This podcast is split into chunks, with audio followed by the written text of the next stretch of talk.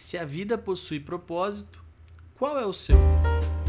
Queridos e queridas, bem-vindos ao canal Sua Filosofia e ao podcast Café com Bolacha, o seu podcast de filosofia, para demonstrar que boas reflexões podem sim caber no tempo de um cafezinho, agora nesse novo formato, em áudio e vídeo pelo YouTube e em áudio pelas plataformas digitais.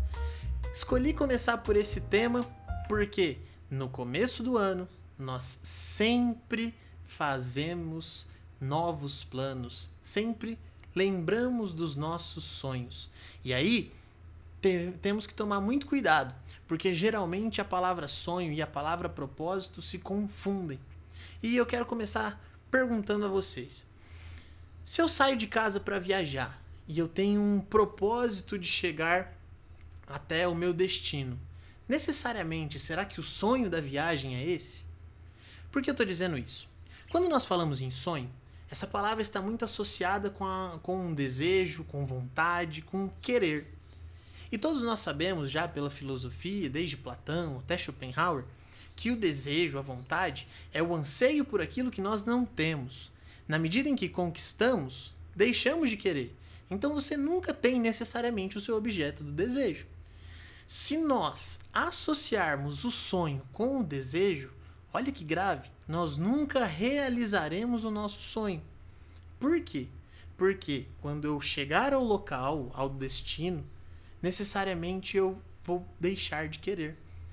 Por isso que é muito legal e muito interessante se questionar sobre o que é o seu sonho e como ele pode se transformar em um propósito. Por que o propósito? O propósito é algo que pode ser realizável e ao ser realizado é possível de ser aproveitado. Você consegue usufruir daquilo que conquistou. Pensa comigo, se o seu propósito é chegar ao destino, imagina que eu estou querendo viajar para a praia. Então, o meu propósito de chegar lá vai ser concretizado e eu vou conseguir realizar. Agora, se eu construir um sonho de estar lá e não for lúcido e não for esclarecido o suficiente para entender que esse sonho deve ser realizado e ao ser realizado ele não pode se transformar em um querer novo, pois assim esvaziaria de sentido o presente. Então, é muito importante conseguir relacionar as duas palavras, sonho e propósito.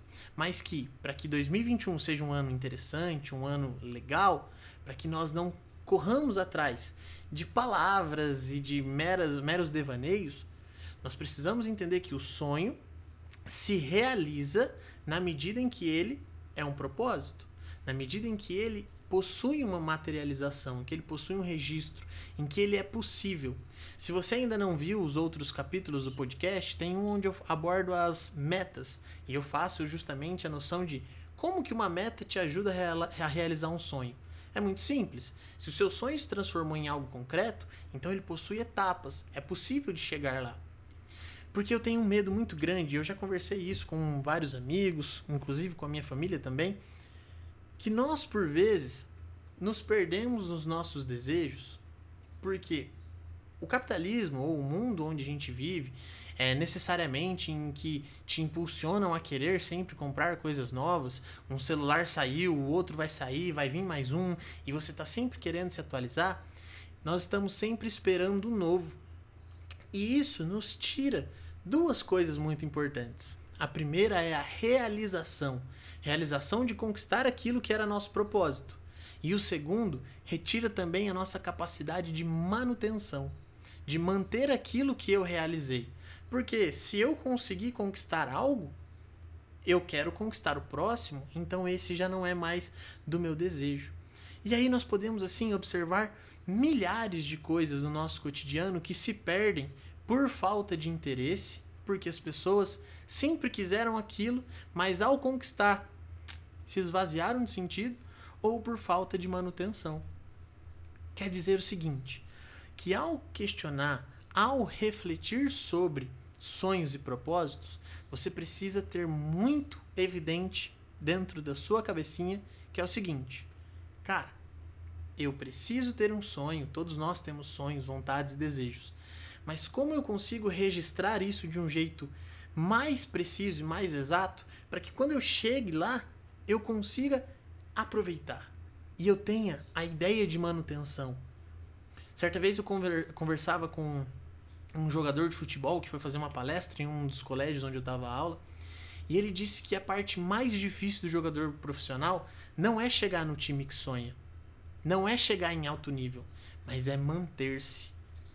Do mesmo jeito que um casamento que demora muito que, que dura muito tempo também precisa de manutenção, do mesmo jeito que um carro que está aí há muito tempo precisa de manutenção, a vida e o sonho do ser humano também precisa de manutenção. Então pensemos bem, pensemos de um jeito interessante para que aqueles nossos sonhos, aqueles nossos propósitos, que sempre foram nosso desejo, ao serem alcançados, não se esvaziem. Se você começar a prestar atenção nas pequenas coisas, se você começar a prestar atenção naquilo que você tem hoje já, que foi seu sonho lá atrás, talvez você consiga querer menos e assim aproveitar mais. Não sentir tanta a falta que nós temos. Beleza?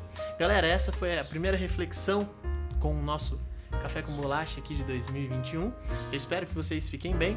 Quem está aqui no YouTube, deixe seu like, comenta, compartilha. Quem está pelo Spotify e pelas outras plataformas digitais, dê seu feedback, beleza? Beijo, galera. Até mais.